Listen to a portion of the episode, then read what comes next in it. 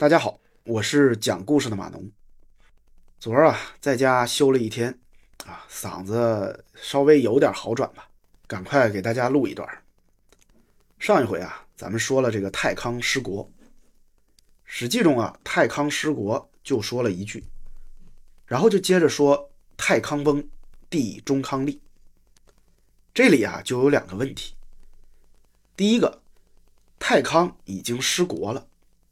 那么之后的这个帝中康，他是哪个国的帝呢？第二个问题啊，按照现在的流行说法，夏开启的是父死子继的家天下模式。那么为什么这里继位的是太康的弟弟，而不是太康的儿子呢？还是说一个比较流行的说法，一个是说啊，后羿原本是夏的封臣。他以下犯上，驱逐了太康，然后占领了真寻，啊，就是夏都啊。虽然后羿啊很有权力，但也不能直接取下自立，所以呢，他就立了中康为帝。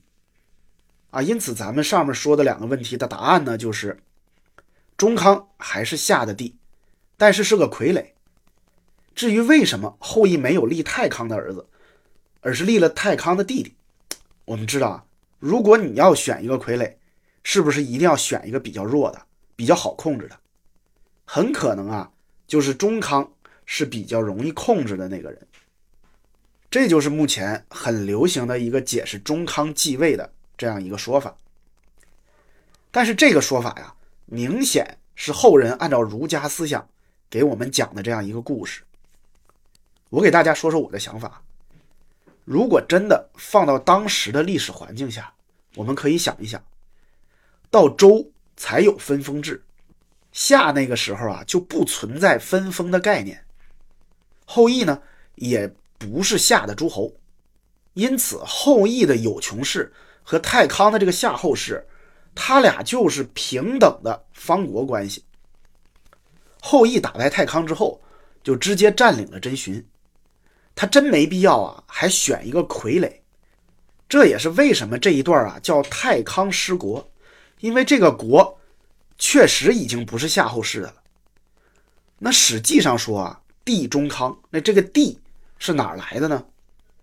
实际情况啊，中康他还是夏后氏的首领，因为后羿啊只是占领了真寻，驱逐了太康，他并没有对夏后氏斩尽杀绝。别说杀光夏后氏啊，就连太康他都没杀，啊，只是把他赶走了，不是吗？如果都给除掉了，那哪还有什么所谓的五子之歌呢？还记得我们上一集说过的《尚书》里记载的关于后羿出兵的原因吗？他说的是啊，太康腐化堕落，骄奢淫逸，是吧？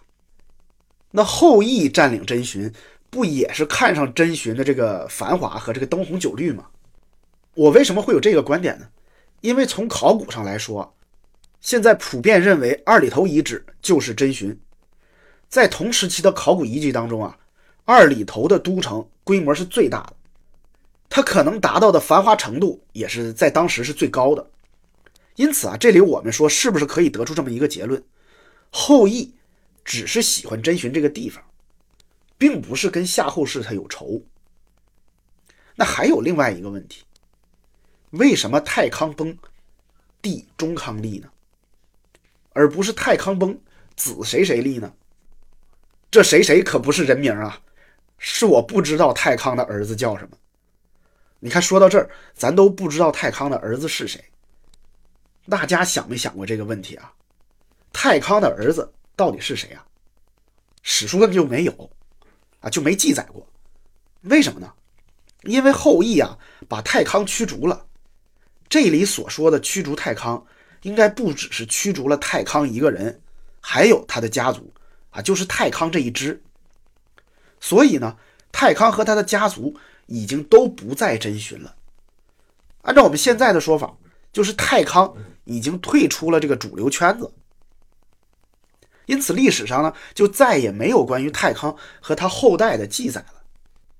这就是啊，为什么中康直接变成了夏后氏的首领了？我还看有些人讨论啊，关于太康在位到底多久这个问题，说法呢也有很多，那各有各的目的嘛。